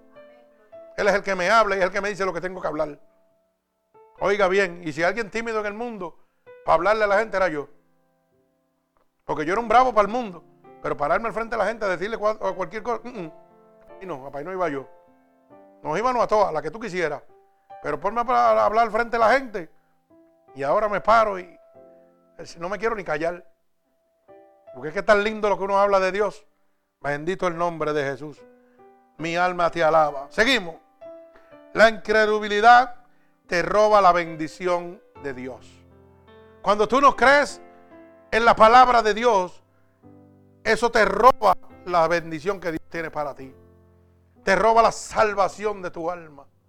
Te roba la paz que Dios quiere entregarte. Te roba la sanación que Dios quiere darte. Te roba la liberación de demonios que quiere sacar de tu vida. Bendito el nombre de Jesús. Mire cómo dice Hebreos. Mi alma alaba al Señor. Hebreos capítulo 3 y verso 18. Hebreos capítulo 3 y verso 18. Santo, mi alma alaba a Cristo. Y dice así la palabra de Dios. Y a quienes juró que no entrarían en su reposo, sino aquellos que desobedecieron. Mi alma alaba al Señor. Bendito sea el nombre de Jesús. Y aquí le está hablando al pueblo de Israel cuando Moisés los llevó, ¿verdad? A los 40 años, mi alma alaba al Señor. Dice la palabra de Dios, a quien juró que no entrarían en su reposo, que no entrarían a dónde? A la tierra prometida de Dios. Así mismo es, hermano, si usted no, no cree en esta palabra de Dios, usted no puede entrar al reino de los cielos. Eso está establecido bíblicamente. Usted tiene que ser obediente a la palabra de Dios. Mi alma alaba al Señor. Y dice que los que él le dijo que no iban a entrar a su reposo, a su hora, ¿quién era? Los desobedientes, los incrédulos, los que no creen nada. Mi alma alaba al Señor. Bendigo tu santo nombre, Padre. Y mire como dice el mismo libro de Hebreos capítulo 4 y verso 2. Libro de Hebreos capítulo 4 y verso 2. Oiga bien. Porque también a nosotros se nos ha anunciado la nueva, la buena nueva, como a ellos, pero no les aprovechó el oír la palabra por no ir acompañada de fe en los que la oyeron. Alaba alma mía Jehová, casi Oiga eso, porque también a nosotros se nos ha anunciado la buena nueva, la palabra de Dios, como a ellos. Pero no les aprovechó el oír la palabra de Dios. ¿Por qué? Porque no iba acompañada de la fe. Bendito el nombre de Jesús. Por eso dice la palabra de Dios que no son los oidores, sino los hacedores de la palabra de Dios los que serán justificados delante de la presencia del Señor. No con usted sentarse en la iglesia y oír la palabra de Dios, usted va para el cielo. No, no, usted tiene que ser un hacedor, obedecer la palabra de Dios. Cuidarse, obedecer los decretos, estatutos y mandamientos que Dios dejó establecido para que usted pueda ser salvo. Bendito el nombre de Jesús. Mi alma te alaba, Padre. Gloria al Señor. Usted sabe, y ya estamos culminando, pero voy para la parte un poquito más fuerte ahora. Gloria al Señor. Ahora que vamos para el gozo. Bendito Dios. Mis hermanas se gozan aquí. Que saben que vienen los palos. Alaba, alma mía, Jehová.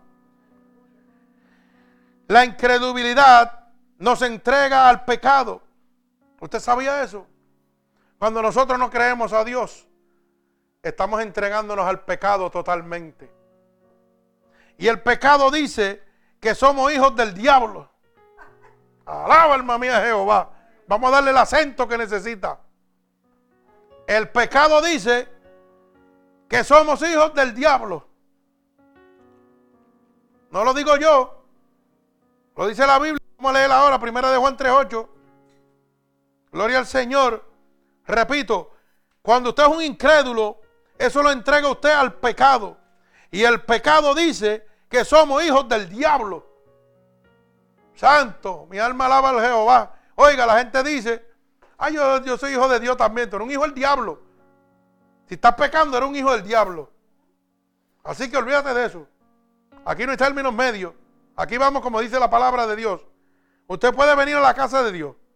Puede visitar la casa de Dios. Y si usted sigue lo que está haciendo, usted sigue con sus mentiritas, con sus truquitos, usted le sigue sirviendo al diablo. Y usted sabe lo que Dios hace de allá arriba. Como ya bregó con usted, lo deja. Y le dice, ¿sabe qué? Yo sé lo que tú estás haciendo. Yo sé cómo tú aprovechas, te aprovechas de la gente. Yo sé cómo tú engañas a la gente. Ellos no te ven, pero yo te estoy viendo. Y tú has conocido mi poder.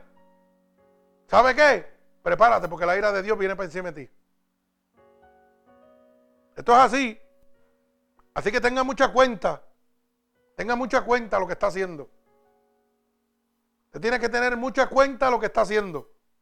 Usted piensa que con orarle a Dios ya es suficiente. Con venir al templo ya es suficiente. ¿Y por qué no cambiamos la vida que llevamos? ¿Por qué no cambiamos nuestras costumbres? Hay cosas que tenemos que cambiar y no las cambiamos. Y eso no le agrada a Dios. Usted sabe que el coger ventaja y aprovecharse de las situaciones, oiga, eso es mentira, porque usted está engañando a la gente. Más le voy a decir, se lo voy a dejar ahí, para que vaya pensando. Cuando vaya a coger la azota del Señor, después va a decir, ay, ora por mí. Ora por mí. Ora por mí. Dios no puede ser burlado, acuérdense de eso. Usted se puede meter donde usted le dé la gana y hacer lo que usted le dé la gana. Pero Dios no puede ser burlado. Dios no puede ser burlado. Y como la Biblia dice que cuando yo practico el pecado soy del diablo, pues no va a haber mucha bendición en su vida. Si usted está en pecado, no puede haber bendición en su vida. Así que que tenga oído que oiga. Bendito el nombre de Jesús. Primera de Juan 3.8, para confirmar la palabra que acabo de decir. Dice así, apunten los hermanos oyentes que me están oyendo alrededor del del mundo, que piensan que mucha gente piensa en el mundo que todos somos hijos de Dios. No, no, no, no todos somos hijos de Dios. Todos somos creación de Dios. Nos convertimos en hijos de Dios cuando lo aceptamos como su único y exclusivo Salvador. Cuando aceptamos el sacrificio que Él hizo por nosotros en la cruz del Calvario. Del Calvario. Mire cómo lo dice Primera de Juan, capítulo, capítulo 3 y verso 8. El que practica el pecado es del diablo. Me parece que ya no soy tan hijo de Dios. Ah, pero yo voy a la iglesia. Oh, sí, pero ¿le vas a falta testimonio? Miente. Ay, santo. Joba. Habla de tu prójimo. Coge ventaja de la gente. Bueno, parece que no era hijo de Dios, era hijo del diablo. Era hijo del diablo. Era hijo del diablo. Bendito el nombre de Jesús. Yo le voy a hacer una pregunta porque yo soy así y cuando el Señor me la da yo las tiro. Bueno, no importa. Las tiro así. Si yo puedo hacer una cosa y digo que no puedo, ¿qué estoy haciendo? Ah, ok, está bien. Manda con eso. Manda. Usted oye lo que le estoy diciendo, ¿verdad? Usted tiene conciencia de que usted puede hacer lo que puede hacer. Y siempre está diciendo que no puede. Usted está mintiendo. Oiga bien, a los niños también, por si acaso. Óigalo bien. Y usted dice que no puede, usted está mintiendo. Se está entregando al diablo. Alaba alma mía Jehová. Bendito el nombre de Jesús. Lo dice bien claro, primera de Juan capítulo 3, verso 8. El que practica el pecado es del diablo, porque el diablo peca desde el principio. Pero mire, todavía la esperanza que usted tiene. Si usted se arrepiente y deja la incredulidad que usted tiene y empieza a creer en Dios, mire lo que dice la palabra. Pero para esto vino el Hijo de Dios, para deshacer las obras del diablo. Si yo me convierto en un hijo del diablo a causa del pecado, para eso está el Espíritu Santo de Dios aquí. Porque para eso Jesucristo envió a su unigénito. Para que todo aquel que él crea no se pierda, mas tenga vida eterna. Usted tiene una esperanza todavía. Pero esa esperanza dura el tiempo que usted tiene tiempo de vida. Y usted no sabe cuánto le queda de vida. Usted se puede morir ahora mismo. Así que arrepiéntase. Créale a Dios y acepte a Cristo como su único Salvador. Bendito sea el nombre de Jesús. La, incredulidad nos entrega al pecado y el pecado nos convierte en hijos del diablo. ¿Y sabe qué? Y cuando nos convertimos en hijos del diablo, el pecado nos condena. ¿Usted sabía eso? Que el pecado nos condena. Bendito el nombre de Jesús. Mire cómo dice Gálatas 5:19. Bendito sea el nombre de Jesús. Mi alma alaba al Señor como me gusta esta palabra a mí. Bendito Dios. Es la que me gusta porque, ¿usted sabe qué? Esta es la que nadie quiere hablar en las iglesias. Porque si hablan esto en la iglesia, la gente se le vacía. Y se acabaron los intereses y se acabó la comodidad del pastor. Y se acabó la comodidad del, oiga, del cura o del sacerdote, del que sea. Porque no le interesa que usted se salve. Lo que interesa es ellos vivir bien. Porque ellos no, ellos no creen ni lo que están predicando. Pero como aquí predicamos la palabra de Dios gratuitamente, a mí no me interesa si usted se va o se queda. A mí me interesa que usted se salve. Yo no necesito congregar gente. Yo necesito salvar almas. Eso es lo que necesitamos, hermano.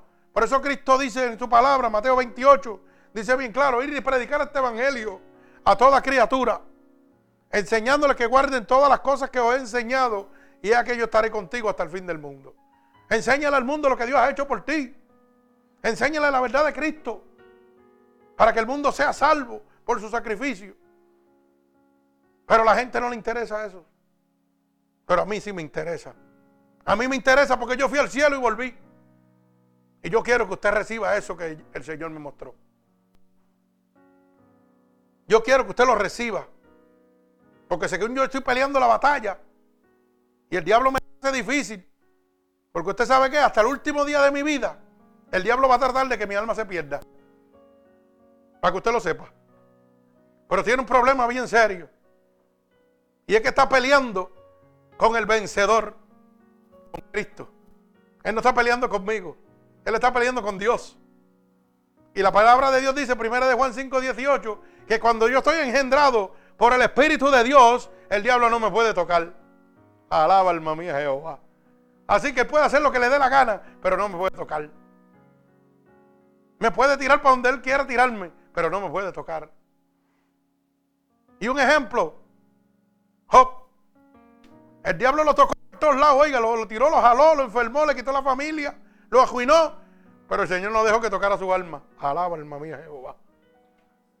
Y eso es lo que Dios no hace con cada uno de nosotros. No permite que el diablo toque nuestra alma. Bendito el nombre de Jesús. Pero yo necesito que usted sepa que el pecado lo condena a usted. Mire cómo dice Galatas 5:19. Y manifiestas son las obras de la carne, que son el adulterio, la fornicación, la inmundicia, la lascivia, la idolatría, hechicería, enemistades, pleitos, ceros, iras, contiendas, discerniciones, herejía, las envidias, los homicidios, las borracheras, la orgía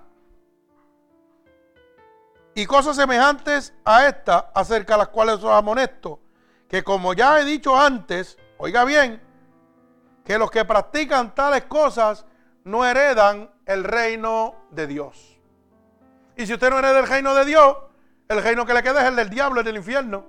Porque no me quedo reino, el de Dios y el del diablo. Y si usted no puede entrar al reino de Dios, va para el infierno. Va claramente para el, infierno. No hay otro camino, hermano. Pero como el hombre siempre le gusta estar contendeando con Dios. Mire cómo, mire cómo, mire cómo el diablo hace las cosas. Mire cómo el diablo hace las cosas. Para yo seguir a alguien tiene que ser famoso. Si no es famoso, yo no lo sigo. Porque, óigame, si un artista se pone un zapato colorado y uno verde, medio mundo se pone un zapato colorado y uno verde. Porque el artista se lo puso. Y como nosotros dicen que descendemos del mono, pero eso dicen ustedes. Eso dirán los científicos, yo no desciendo del mono, yo desciendo de Cristo. Porque si yo descendiera del mono, no podría hablar, estuviera brincando en los palos y comiendo bananas. ¿Usted sabía? Y si el hombre descendiera del mono, hoy en día los monos todavía siguen pariendo monos, no siguen pariendo hombres. Hubieran sido exterminados. Así que eso es un disparate. El hombre no desciende del mono, eso es un disparate. Nosotros somos creación de Dios. Bendito el nombre de Jesús. Mira qué fácil se lo matamos en la calle. Con todo su conocimiento y su ciencia. Suavecito. Si descendieran del mono, se hubieran acabado los monos, ¿verdad? Alaba, alma mía, Jehová. Y siguen siendo más monitos. Los monos siguen pariendo monitos. No paren hombres ni mujeres. Entonces, hermano, si usted, óigalo bien, está practicando alguna de estas cosas, se emborracha, fornica, adulteria, hace orgía, se entrelaza hombre con hombre, mujer con mujer. Mire, la Biblia dice claro que usted va para el infierno. Esto es blanco y negro, hermano. Aquí no hay más nada. Aquí no hay término medio. Pero si usted quiere ser un incrédulo, también la Biblia lo condena por ser incrédulo. Si usted le. Oiga, como estaba hablando ahorita, perdone, antes que me vaya y se me olvide. Nosotros somos seguidores de. Oiga, como los monos. Un mono hace. Hay un refrán en inglés que dice monkey see, monkey do. Monkey get it over two, right? Lo que hace un mono lo hace el otro y los dos se caen en el mismo problema. Algo así el asunto. Bueno, pues nosotros somos así. Cuando una persona importante, si dice, mira, J-Lo, la artista famosa esa J-Lo, sacó un pantalón así, aunque se le vea bien a ella, usted se lo va a comprar, aunque usted sea un, monigote y se ve horrible. Pero como dice J-Lo en una esquina, pues ya yo estoy janqueado. ¿Y usted sabe qué pasa? Que medio mundo hace lo mismo. Salió una carterita de Michael Kors y aunque los chinos la hagan allá por cuatro pesos, después que tenga MK aquí bien grande, pues yo quiero presumirle al mundo que yo tengo un Michael Kors. ¿Usted sabía eso? Porque así vive el mundo. Así vive el mundo. Yo tengo un telefonito Ñangara y el otro tiene un iPhone. Pues todo el mundo quiere iPhone. Y vamos a hacer lo mismo. Vamos a hablar por el mismo bejuco. Pero a mí me costó 200 pesos y a ti te costó 900. Mira lo que es la incredulidad del ser humano. Entonces después no pueden pagar los biles de la casa. No pueden pagar sus cajos, no pueden pagar nada, porque todo el lujo tienen que presumírselo al mundo. Así vive la humanidad, para que usted lo sepa. Así de engañado está la gente. Así está la humanidad hoy en día. Ahora Ricky Martin salió con el embuste ese de que Dios, que Dios no tiene autoridad para prohibir el matrimonio entre homosexuales, contendiendo contra Dios. Espere la ira de Dios sobre él. Espérela. Porque él no sabe ni lo que está haciendo. Pero como es, oiga, una mega estrella, ¿qué usted cree que pasó? El mundo entero se volvió. El diablo tiró su carta. La jugó bien jugada. Y el mazo de incrédulos que hay lo apoyan y lo siguen. Que Dios no tiene autoridad. Oiga eso.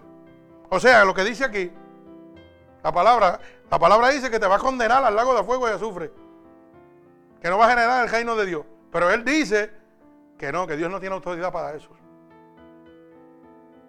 Pero si usted es un incrédulo, pues déjeme decirle, para culminar con esto, váyase a, a Apocalipsis 21.8 para que entonces o le crea a Dios o le crea a Ricky Martin. Créale que usted quiera. Pero mire lo que Dios tiene, tiene preparado por usted. En el libro que nadie quiere leer, Apocalipsis. El libro de las revelaciones. Nadie lo quiere leer. Pero a mí me encanta leerlo. Yo me gozo cuando lo leo. Porque aquí se le cae la máscara a todo el mundo. Bendito el nombre de Jesús. Culmino con esta palabra poderosa. Apocalipsis, capítulo 21 y verso 8, apunte. Pero los cobardes, mire lo que dice, los incrédulos, oiga bien, los abominables, los homicidas, los fornicarios, los hechiceros, los idólatras y todos los mentirosos, alaba mame, qué buena esta palabrita. Y todos los mentirosos que la gente dice que por las mentiras no, una mentira piadosa, yo voy para el cielo. Pues mire lo que le dice el Señor, aquí no es mentira piadosa. Y todos los mentirosos tendrán su parte en el lago que arde con fuego y azufre, que es en la segunda muerte. Así que siga con su mentirita piadosa, como le han hecho creer, que se lo va a llevar el diablo. Siga. Y la predicación de hoy nada más se tituló La incredulidad te condena. Y mira lo que dice el, el verso 21. Pero los cobardes y qué? Y los incrédulos. De los que acabamos de hablar esta noche. Los incrédulos. Si usted no quiere creer en la palabra de Dios, usted sabe que tiene un lugar seguro ya. Ya se lo ganó. Usted lo tiene ganito. El Señor le ha hablado claro. Usted puede hacer lo que usted quiere, hermano. Todas las cosas me son lícitas, pero no todas me convienen. Así que hay que pensar bien las cosas, hermano. Usted tiene que pensar bien las cosas. Usted tiene que pensar bien las cosas, hermano, porque hoy Dios le ha abierto la luz del entendimiento a todos ustedes. Aquí en el templo de los hermanos que nos están oyendo alrededor del mundo. Que la incredulidad te condena. Y eso abarca todo el sentido de la palabra. Si quieres ser incrédulo en las cosas de Dios, puede ser. Tú puedes hacer lo que tú quieras con tu vida. Pero vas a recibir lo que tú no quieres en tu vida. Y si usted piensa que es un sueño, también lo puede pensar. Yo era un incrédulo antes de convertirme a Cristo, antes de Cristo me convirtiera. Y después que Cristo me convirtió, me mató la incredulidad llevándome al cielo. Y yo le puedo dar testimonio que el cielo es real, porque yo estuve ahí. 30 de octubre del 2005. jamás se podrá bajar de mi corazón. Mi familia toda padece de Alzheimer ahí. Y yo estoy seguro que a lo mejor a mí me puede dar Alzheimer, porque eso es hereditario.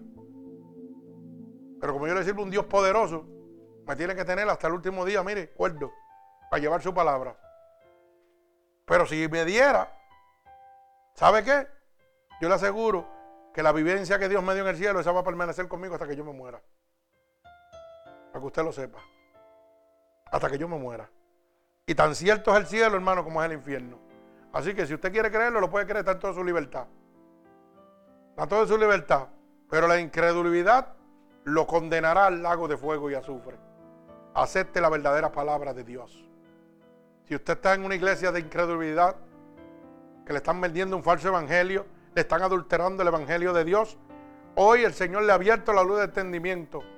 Por eso yo siempre le digo cuando predicamos, tenga papel y lápiz, apunte cada versículo, léalo para que el Espíritu de Dios le ministre. Y usted verá lo equivocado que está donde se está congregando, hermano.